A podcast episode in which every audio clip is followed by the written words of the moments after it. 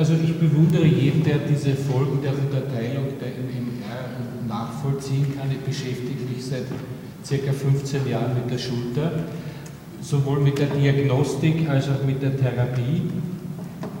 In meinen Vorträgen früher habe ich immer sehr viele MR-Bilder in den Vordergrund gebracht. Ah, jetzt geht's. Und mit der Zeit hat die MR-Diagnostik natürlich ihren Stellenwert, keine Frage.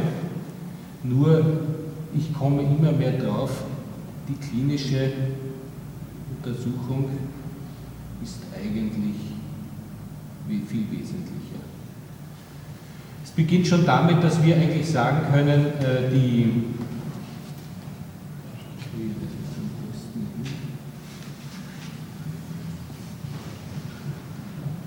wenn wir jetzt sagen, die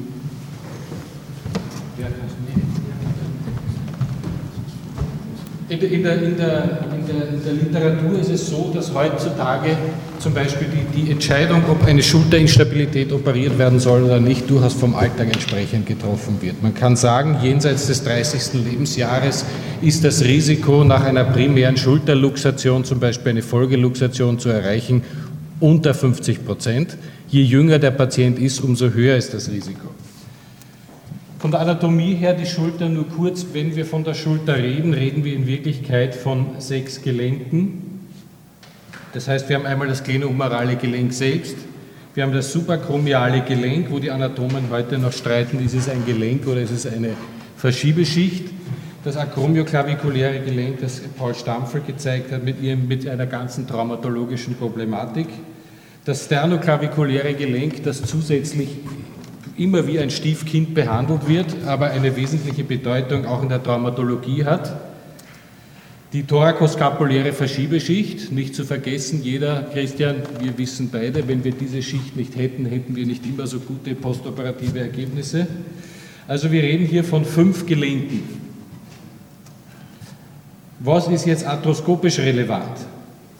Arthroskopisch und therapeutisch relevant, wir reden eigentlich von zwei Gelenken, das glenohumerale Gelenk mit seiner Labrum-Problematik, die wir in der gesamten Ausdehnung der MR-Diagnostik gesehen haben, und das akromioklavikuläre Gelenk, das im Falle einer Zerreißung äh, unterschiedliche Zugangsmöglichkeiten hat. Tatsache ist, arthroskopisch wird heute noch der Großteil im Sinne einer degenerativen Veränderung behandelt. Wir bleiben beim Labrum glenoidale. Die Anatomie des Labrums ist allen bekannt. Wenn wir nur vom knöchernen Körper der Gelenkspfanne ausgehen, haben wir eine Birnenform.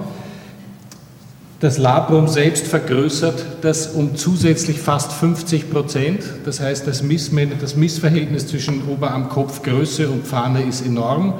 Wenn Sie sich die, wenn Sie sich die Anatomie anschauen, hier oben hängt der Bizepsanker, hier unten hängen die ganzen ligamentären Strukturen. Das ist die Verbindung schematisch zwischen Knochen, Labrum und Gelenkskapsel bzw. Bändern. Selbst hier unterscheiden wir zwei Varianten. Von der Histologie her unterscheiden wir eine Variante, die in den Knorpel infiltriert, und eine Variante, die mehr oder weniger aufliegt. Das ist für die weitere Bedeutung der Pathologie bei einer Luxation wesentlich. Die Unterscheidung knöcherner rein ligamentärer Bankart ist unter Umständen durch dieses Schema erklärbar. Hier sehen wir einen Gefrierschnitt durch eine gefrorene Schulter, das heißt, der Kopf ist wesentlich größer und Sie sehen, die wesentlichen Strukturen sind die ligamentären, der glenohumeralen Strukturen ventral und dorsalseitig. So schaut das im, im Sagittalschnitt aus. Bizepssehne, Ligamentum glenomerale superius, medius, inferius. Wenn wir uns jetzt einen keilförmigen Substanzdefekt, also so eine Substanz rausschneiden, uns einmal anschauen, wie schaut das schematisch aus, sehen wir ein Konvolut von kollagenen Fasern, die teils ungerichtet miteinander verbunden sind und so eine Art wie so eine knorpelige Vergrößerung der ganzen Schultergelenkskapsel herstellt. Von der Histologie sehen wir hier, wir haben durchaus diese berühmten Charpeschen Verbindungen zwischen Labrum und Knochen.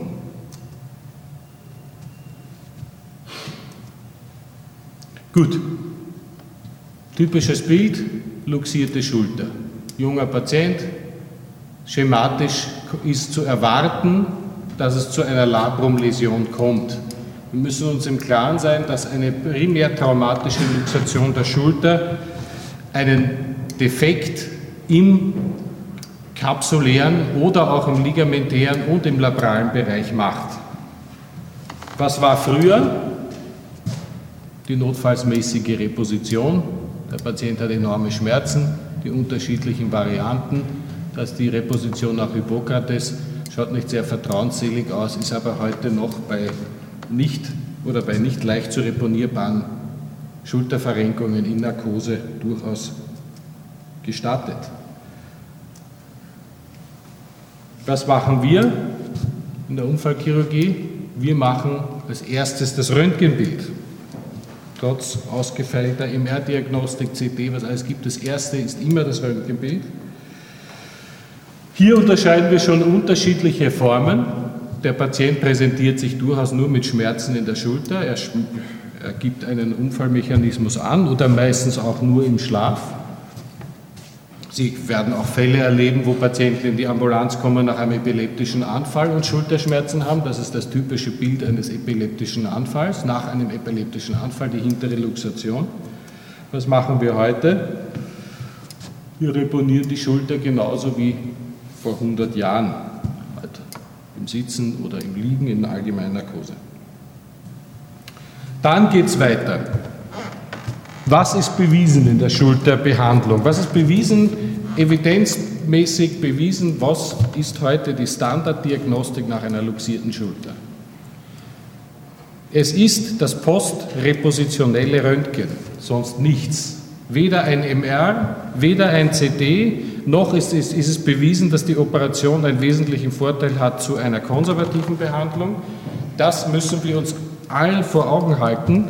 Wir wissen allerdings, die, die sich mit der Schulter länger beschäftigen, wissen, dass ein junger Patient mit einer, nach einer Schulterverrenkung ein sehr hohes, das heißt bis zwischen 60 und 80 prozentiges Risiko einer Reluxation zu erleiden hat. Das heißt für mich, ist im Prinzip die Frage wichtig, wollen Sie dieses Ereignis noch einmal erleben, mit dem Aspekt, dass je älter man wird, die Folgeerscheinungen einer Verrenkung durchaus zu einem gröberen Schaden im Gelenk führen können. Das heißt zu einer Verletzung der Rotatormanschette, zu Knorpelläsionen der Gelenkspfanne und einer Gebrauchsunfähigkeit der Schulter in gewissen Bewegungsausmaßen. Die Prinzipien der arthroskopischen Stabilisierung haben sich vor circa zehn Jahren, sieben bis zehn Jahren äh, herauskristallisiert, dass wir eigentlich mit dem Prinzip der Verminderung des Kapselvolumens arbeiten. Das heißt, eine Schulter, die immer wieder verrenkt hat, eine vergrößerte Gelenks, ein größeres Gelenksvolumen, hat ein kaputtes Labrum. Das heißt, diese zwei Hauptzugänge waren einmal gang und gäbe. Dazu kam natürlich dann, dass es Fälle gab, wo wir trotz Kapselrefixation, trotz Limbusrefixation und Verminderung des Kapselvolumens, wo wir auf beiden Klavieren spielen mussten. Die Verminderung des Kapselvolumens bedeutet, das ist jetzt das berühmte interne Impingement beschrieben, man vermindert das Volumen des Schultergelenkes, das geht auf Kosten der Bewegung nicht nur auf Kosten der Bewegung, sondern ist auch eine eindeutige Präarthrose, da es zu einer, wenn im Falle einer Verminderung des Gelenksvolumens zu einem erhöhten Gelenksinnendruck kommt, der, und das ist bewiesen, ein präarthrotischer Zustand ist. Die Labrumrefixation, es gab auch eine Zeit vor den Ankern, Paul Stampfel hat die modernste Variante präsentiert, den knotenlosen Anker. Bevor, vor diesen knotenlosen Ankern gab es die Schraubanker, wo ausgefeilte Knöpftechniken entwickelt wurden mit Rutschknoten und Gegenknoten und, äh, und vor dieser Zeit gab es die sogenannte transglenoidale Technik, wo man durch, den, durch das Glenoid also veranlasst hat mich, dass ja der, der Titel der, des Vortrages heißt, der vom Bohrloch zum Fadenanker. Das ist das Bohrloch, durch das wir einen Faden durchgeschoben haben, auf der anderen Seite geknüpft haben, angezogen haben, auf der zweiten Seite genau das gleiche gemacht. Wir haben mit langen Nadeln gearbeitet und haben dann diese Fäden vorne geknüpft. Das war dann ein großes Konvolut an Nahtmaterial und um, um einen Bereich des abgerissenen Labrums zu fixieren. Auf dieser Skizze muss man der Ehrlichkeit halber sein, sagen, dieser Teil des Labrums ist nicht der stabilisierende Teil. Auch hier haben wir eine große Folge gehabt von Nervenläsionen. Es war als großer Weichteilschaden auch an der Schulter. Es gab, es gab, es gab Muskelnekrosen. Ein Muskel, oft wurde der Suprascapularis-Nerv gekillt mit dementsprechenden Folgen. Ich zeige Ihnen jetzt das Bild einer Schulterluxation hier. Akute Luxation. Wir haben auch die Phase gehabt, wo wir einen Patienten primär operiert haben. Ohne MR, nach dem Röntgen, nur durch Aufklärung, nach Aufklärung. Das war noch in Seitenlage. Sie sehen hier als Skizze, so schaut die Labrumläsion aus. Man hat das hier gesehen, dort hängt ein kleiner knöcherner Anteil dran, das war jetzt die Bizepssehne. Hier sehen Sie jetzt die Hill-Sachs-Stelle und damit ist für den Unfallchirurgen die traumatische Genese bewiesen. Nichts ist schlimmer als eine Schulter zu arthroskopieren, wo Sie diese Vorteile, die instabil ist und Sie haben diese Mechanismen nicht. Weil da, beginnt die, da beginnen sehr viele Schulterdramen, auch, von, auch im operativen Fall. Hier sehen Sie jetzt zwei, zwei äh, das waren zwei Arbeitskanülen. Hier sehen Sie jetzt den Teil von vorne. Hier haben Sie einen knöchernen Ausriss. Da ist das, da ist das Labrum nach hinten gerutscht. Hier da kommt jetzt der Haken. Also Sie sehen, es ist ein ziemlich ausgedehnter Defekt. Das ist fast wie eine Detonation in der Schulter. So, wir machen jetzt, das ist noch ein Bild mit Fadenanker. Was wir hier jetzt machen, ist, wir versuchen eine Position zu finden. Meistens teilen wir das Labrum nach, also das Glenoid nach Uhrzeiten. Das ist vorne, das ist hinten. Unfallchirurgen sind relativ simpel, manchmal zwischen 12, 3, 6 und 9 Uhr. Die Hauptpositionierung ist zwischen 3 und 6, weil wir wissen, dort, dort ist die Hauptbelastung der Schulter. Diese Anker schauen so aus werden mit einem Bohrer in den, ins Glenoid eingebracht. Sie sehen hier die Fäden. Hier kommt jetzt eine Vorrichtung, das nennt sich so ein Fadenshuttle. Das ist eine gebogene Hohlnadel mit einer Schlinge drinnen, meistens Draht. Das war damals noch so ein Kohle, äh, Kohlefaserartiges Material. Es wird das Labrum hinterstochen diese, diese, diese Schlinge durchgeschoben, ein Faden genommen. Das Ganze passiert jetzt außerhalb des Gelenkes durch die Arbeitskanüle. Wir fädeln diesen Faden in die Schlaufe ein und ziehen das durch, wie Sie sehen. Also, Sie können sich vorstellen, dass das schon eine ziemliche Lernkurve hat. Das ist ein Anker mit vier Fäden. Das ist das Endbild. So schaut es dann aus. Hier ist das Labrum hinterstochen. Es liegt dort, wo es, liegen sollte. Jetzt kommt der zweite Faden. Hier, das ist eine, eine, eine Skizze, wie Sie sich einen Rutschknoten vorstellen. Also Sie sehen, allein diese Technik, das zu lernen, braucht eine gewisse Erfahrung.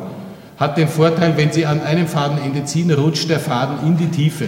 Und Sie können durch Gegenzug an diesem Stück den Faden blocken und haben damit den Faden fixiert und auch das Material, das Sie umstochen oder gefasst haben.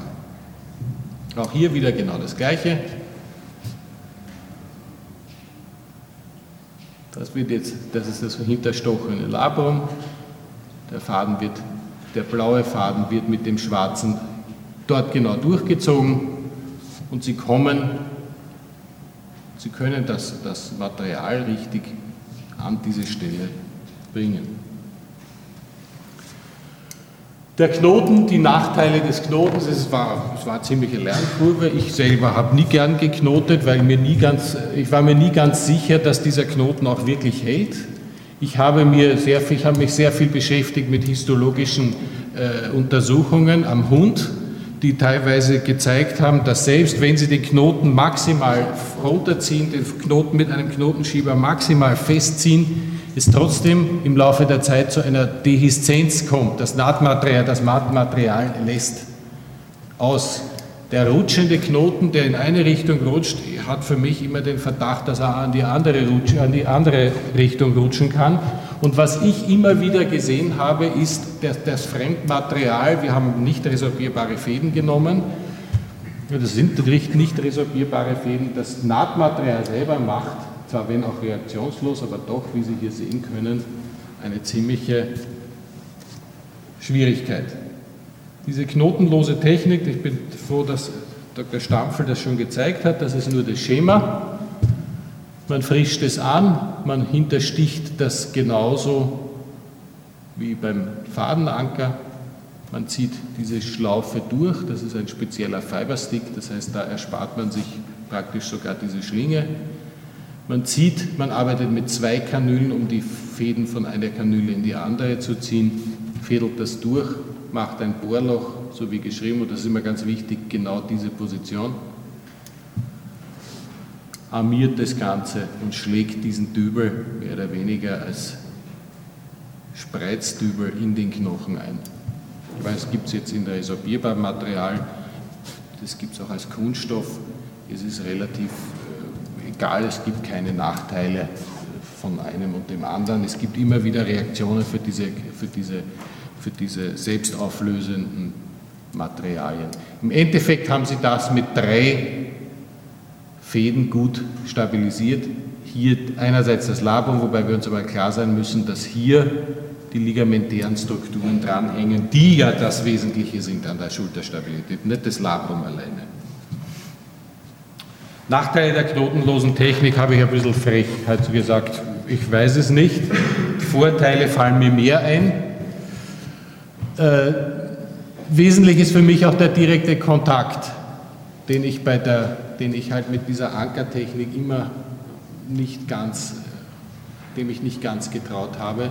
Und eine Lernkurve. Wir sind, wir sind ein Team von, von 13 Fachärzten. Davon sind drei mit mir vier schulterchirurgisch tätig und ich sehe, diese knotenlose Technik ist einfach, steigert unsere Produktivität, weil es die, einfach die OP-Zeit verkürzt und man sieht auch, die Jungen kommen schneller damit zurecht. Das ist der Idealfall. So sollte diese Verbindung zwischen Knorpel und Labrum sein. Eine Sonderform, die ich ja auch vermisst habe hier, was heißt, es hieß lapidar, die Rotatormanschette ist meistens eine Degenerative Sache ist nicht ganz ausdiskutiert. Im, Im, gutachterlichen Wesen wird der Rotatormanschette immer ein gewisser Vorschaden zugestanden, der meiner Meinung nach nicht immer gerecht ist. Es gibt allerdings eine Form der Rotatormanschettenverletzung, die auch nicht in der Literatur unwidersprochen als traumatisch zu beschreiben ist, dass zu, zu verwenden ist, das ist die Subscapularis-Ruptur ist eine der am häufigsten übersehenen Verletzungen mit dem großen Risiko und vor allen Dingen, wenn das übersehen wird, die Luxation der langen Bizepssehne. Das ist das, was Martin Weidenseher beschrieben hat, die nach ventral medial luxierende Bizepssehne. Auf einem MR habe ich gesehen, liegt die Bizepssehne in der Länge schon genau vorne ja, und die vordere Instabilität der Schulter.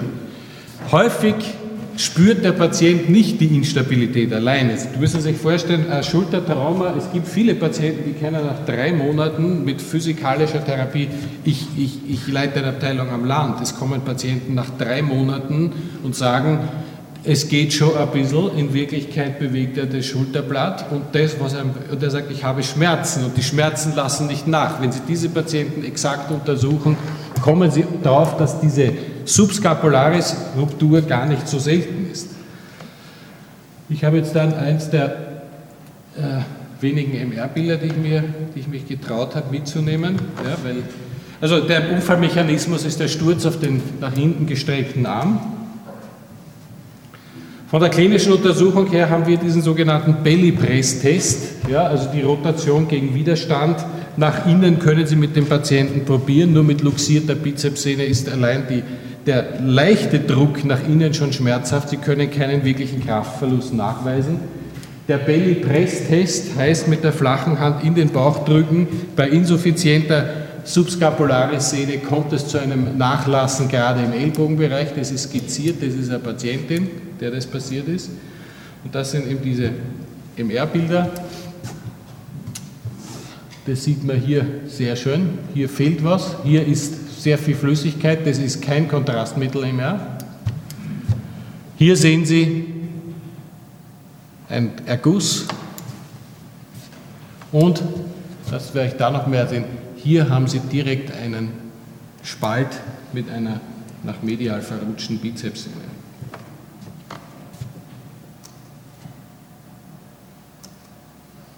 Ja, also so ist der Verlauf. So gehört es nicht. Was machen wir in so einem Fall? Auch hier ist die arthroskopische Operation anzustreben, obwohl man sagen muss, wenn es, zu, wenn, wenn es geht, kann man diese Eingriffe kombinieren. Wir sind nicht, also ich bin nicht so, dass man muss das rein arthroskopisch machen. Es ist durchaus auch legitim, dass man gewisse Sachen äh, kombiniert macht. Man kann gewisse wesentliche Schritte, also zum Beispiel die Schritte der Sehnenmobilisierung ist arthroskopisch sicher leichter, wobei ich sagen muss, die Fixierung der Sehne ist unter Umständen mit einem kleinen Hautschnitt besser. Die lange Bizepssehne, muss man oft sagen, wird man nicht mehr, wenn man sie reponiert, nicht mehr dort halten können. Das heißt, das, dort sind sie häufig auch angehalten, eine Bizepstenodese zu machen. Also da geht das jetzt weiter, da haben wir die Sehne mobilisiert. Hier sind wir jetzt wieder in dem Bereich der Bohrloch, des Bohrlochsetzens und der, des Fädenknüpfens. Auch hier, das schaut immer sehr zerfetzt aus wenn man da so längere Zeit zuschaut, weiß man nicht mehr, wo, als, als wenn man nicht mitarbeitet. Man braucht auch Assistenz, die sich sehr konzentriert. Ja, also das ist nicht immer so leicht. Wir haben so Naht, Nahtzangen, wo wir durchstechen und gleichzeitig Fäden durchfädeln können. Also es ist auch sehr materiell aufwendig. Auch hier sehen Sie wieder diese Durchführung, diese Schlinge, die den Faden führt.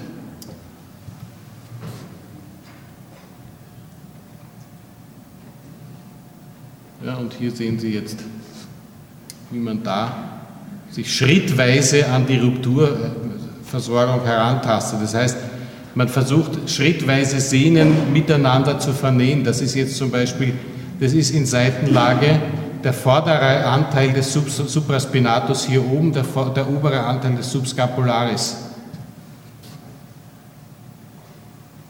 Wir haben dann natürlich auch unterschiedliche Färbungen der Fäden um zu wissen, wo, ist, wo, wo setzen wir welche. Wir haben unterschiedlich, wir haben äh, Nahttechniken, wo wir das offene Verfahren imitieren. Man muss, sich, man muss sich im Klaren sein, und das wird die Diskussion nachher noch ergeben, ich meine, die arthroskopische Sehnennaht selber hat heute doch eine Dehiszenz, ein Dehizenzrisiko von 50 Prozent. Zum Bohrloch, vom Bohrloch zum Fadenanker, zurück da. Was sind die Gedanken, die einem durch den Kopf gehen? Die Biologie der Sehne, die Mechanik, wie kann ich es am besten verankern? Compliance, ist jeder Patient dafür geeignet? Fremdmaterial, auch ein großes Thema. Wir, wir setzen heute nicht resorbierbare Nahtmaterialien ein und wissen nicht, ob die einen Knorpelschaden machen oder nicht. Bleiben sie inerg, anerg oder nicht. Ausbildung und Lernkurve der Operateure. Ich, seitdem ich eine Abteilung leite, ist mir das immer mehr, kommt mir das immer mehr zum Bewusstsein, dass man den Leuten auch eine gute Ausbildung bieten muss. Das nächste ist, was bringt es dem Patienten? Ist es eine Verringerung der Krankenstandsdauer? Im öffentlichen Gesundheitssystem, auch im privaten Gesundheitssystem, Kosten der Versorgung ist auch ein Thema. Wenn Sie einem Patienten eine gewisse Zeit in einem Krankenhaus halten müssen, damit die Kosten reingekommen, reinkommen für ein Implantat, ist auch fraglich. Und das ist natürlich der volkswirtschaftliche Nutzen. Mir schwebt immer die Arbeit von Alexander Geiger vor Augen, was, wie, wie kommt der Karzinompatient in das Berufsleben zurück? Wie kommt der Patient mit einer, mit einer zerstörten Schulter ins Berufsleben zurück? Kommt er überhaupt zurück? Kommt er aber im gewissen Alter zurück? Es gibt, es gibt Studien, gerade im skandinavischen Raum, die sehr demotivierend sind. Ich hoffe, ich konnte einen kurzen Überblick liefern und da bedanke mich herzlich und schließe nur ab kurz mit dem Bild der um bei Martin Breitenseher zu bleiben, das sind die verwirrenden Pathologien des Kapselbandapparates. Dankeschön.